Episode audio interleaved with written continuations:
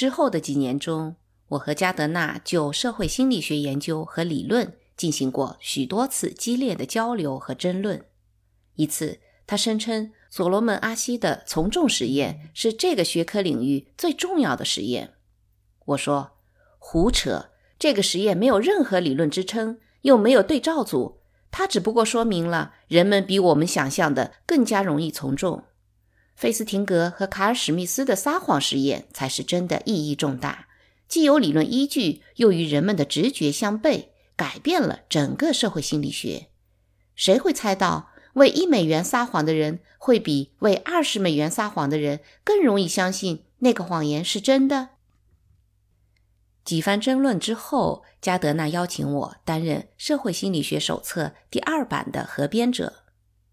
由于我总是把这部书当作社会心理学的圣经，所以这个邀请对我而言不啻编撰新版的圣经。这部手册囊括了全世界最著名的社会心理学家的最新见解、研究和理论。我一口答应下来，认为和加德纳一起工作将使我获益匪浅。事实上也确实如此。几周后的一天，我还沉浸在成为该书主编之一的喜悦中。加德纳提议让我撰写其中一章，这次我表示了异议。我的确可以就其中几个领域写出精彩的一章内容，但作为主编，我希望聘请最好的学者分别负责每一章的撰写，而我并不是最佳人选。你来写一章有关实验方法的怎么样？他问道。我又不是方法学家，我说。但你在哈佛教过研究方法的研讨课。没错，但那几乎是一门实践课程。我只是帮学生找到最合适的研究方法，检验特定的假设。这正是社会心理学手册所需要的内容。加德纳说：“你只需好好分析一下自己做过的实验，尽量把你丰富的隐性知识用明晰的语言表述出来，让人们明白你为什么会那样去做实验。但要教如何做实验，老师必须让学生自己动手做，光看书是学不会的。”我抗议道。教实验方法的老师和学生之间，在很大程度上是师徒关系，就像你必须跟某人学艺，才能成为一名出色的主厨。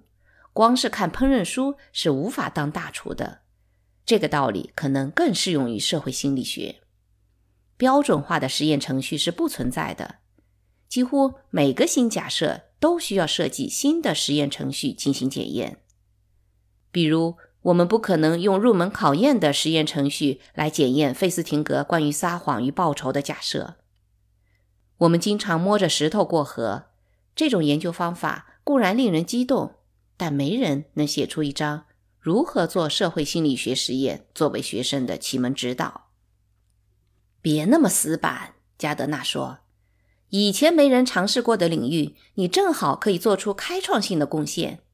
我并不是要用你的书稿取代资深实验学家手把手的指导，而是把它作为初学者的一个帮手。为什么不试一试呢？如果写完后觉得不满意，作为主编的你完全可以弃之不用。虽然我并没有被他完全说服，但还是决定动笔试试。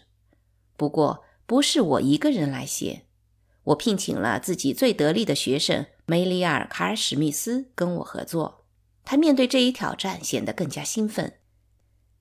像加德纳建议的那样，我们先分析了自己做过的实验，将每一项实验从设计到实施程序每个阶段中我们的想法和思路用清晰的语言表述出来。我们发现，写一本没有现成菜谱的烹饪书实属不易。我们先着手回应那时批评实验社会心理学的主要观点：在实验室环境里进行的实验研究是非现实的研究。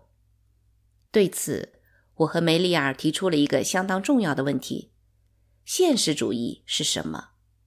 通过回答这个问题，我们明确阐述了世俗现实主义与实验现实主义之间的差异。一些批评者认为。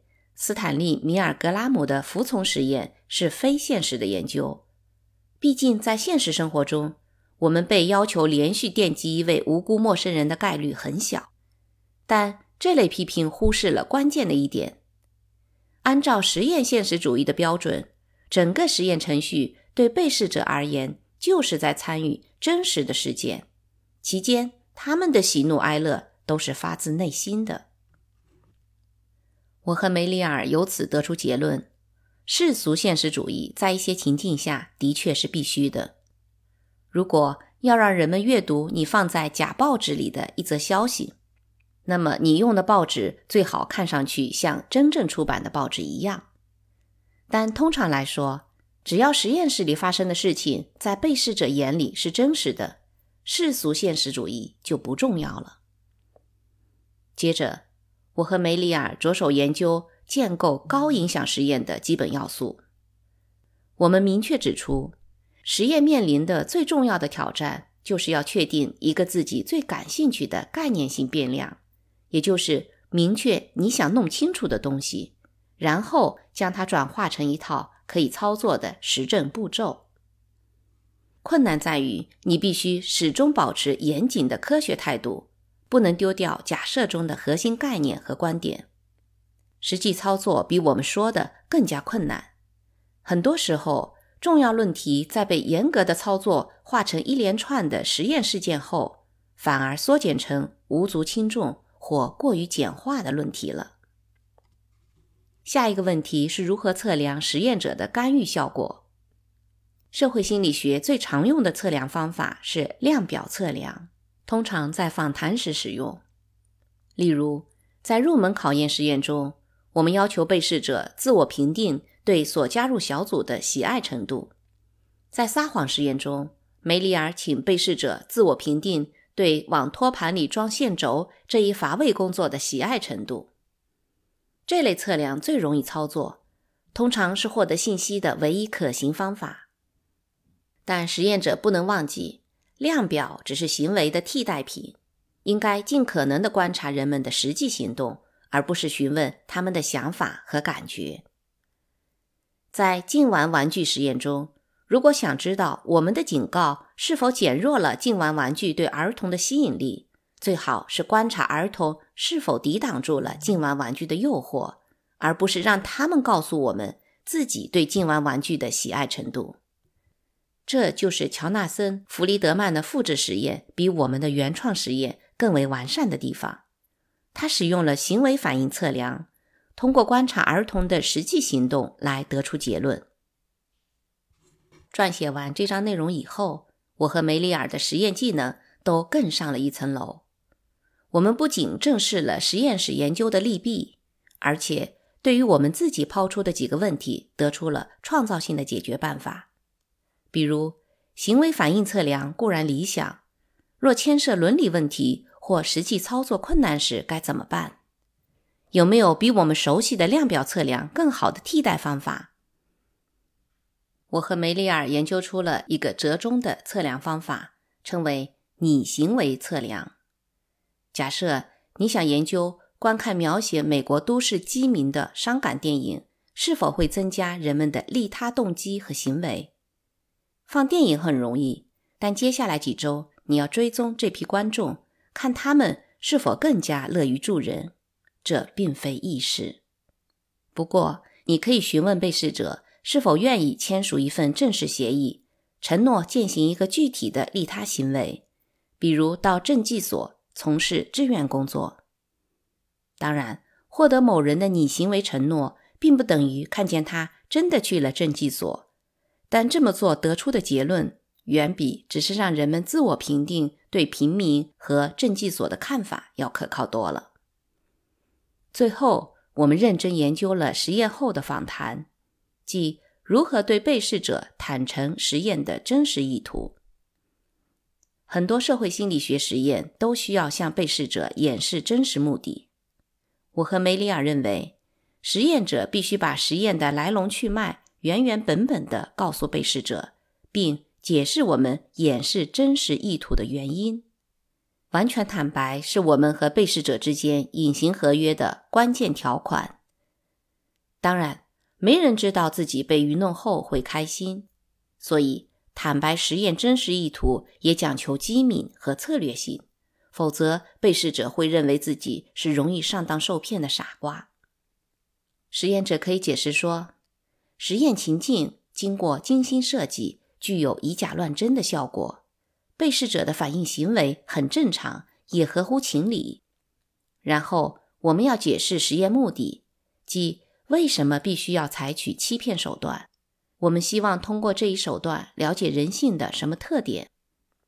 总之，我们要确保每位被试者离开实验室时都带着一颗完好无损的自尊心。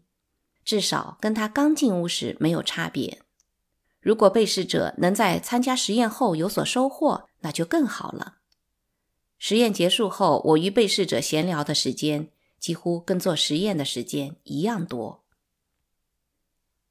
在哈佛时，我过去的导师戴维·麦克莱兰有一次告诉我，他毕生只做过一次社会心理学实验，还是他在耶鲁读研究生的时候。当时他正通过单向镜观察一位年轻男子，没想到那人突然站起来，拉开裤子拉链，显然是在寻找疹子或者擦伤什么的。我问麦克莱兰，他向被试者说明真实的实验程序时是如何处理这件事情的。我没有跟他提，他说，否则我俩都会很尴尬。我咂咂嘴说道。据实以告是行规，不能破例。被试者要是知道镜子是单面的，他会羞得无地自容。实验者告知被试者所发生的事情时，要采用温和的方式；而就你的案例，也许还要以幽默的方式说明真相。不久后，我和梅里尔完成了这一章的撰写工作。我自己从社会心理学手册主编的角度也认可了它。出乎意料的是，内容恰好符合加德纳原先对我们的要求。通过将我们的隐性知识转化为显性知识，我们写出的文本汇集社会心理学研究生长达五十年。社会心理学手册的研究方法章节最新版修订于二零一零年。与我合作的是梅里尔的儿子凯文·卡尔史密斯。我和梅里尔撰写第一版时，凯文还是个蹒跚学步的小孩子。整件事情颇具讽刺意味，但我承认自己甘之如饴。一开始拼命拒绝，认为自己无法完成的书稿，最终却成为我对社会心理学最久远的贡献之一。就像我祖母常说的一句话。真想不到，一九六四年，加德纳离开明尼苏达大学，到德州大学奥斯汀分校担任心理学系主任，立志要把它办成美国实力最强的心理学系之一。一年后，他力劝我过去主管社会心理学专业。我在明尼苏达才待了三年半，不太愿意离开。不过，我所有的研究生都已经找到了好工作。手上也没有其他正在带的研究生。我同薇拉商量，他说去留皆可。一方面，他在明尼阿波利斯交了很多朋友，也不想再次搬家；可另一方面，作为四个孩子的母亲，她觉得这里的冬天特别难挨，冷得刺骨又特别漫长。孩子们看到窗外一片阳光灿烂。就吵嚷着要出去玩，而十分钟后就冻成了冰棍，又闹着要回家。只要想象一下，给一个孩子穿上雪地装和雪靴，戴上帽子和手套，再脱下来所花费的时间，再乘以四，你就会多少了解薇拉的难处了。所以，他把决定权交给了我。我相信，任何一个理性的人都会选择原地不动。我喜爱明尼苏达大学心理学系的一切，也根本不想搬家。即使我想离开德州，也不是心仪之地。我不得不承认自己对这个州抱有成见。德州在我印象中是一片荒蛮之地。一九六三年，肯尼迪总统在达拉斯遇刺的事件更加强化了这一印象。但最终，我的理性判断和对德州的偏见。通通输给了我和加德纳之间的友情。我们搬到了德州。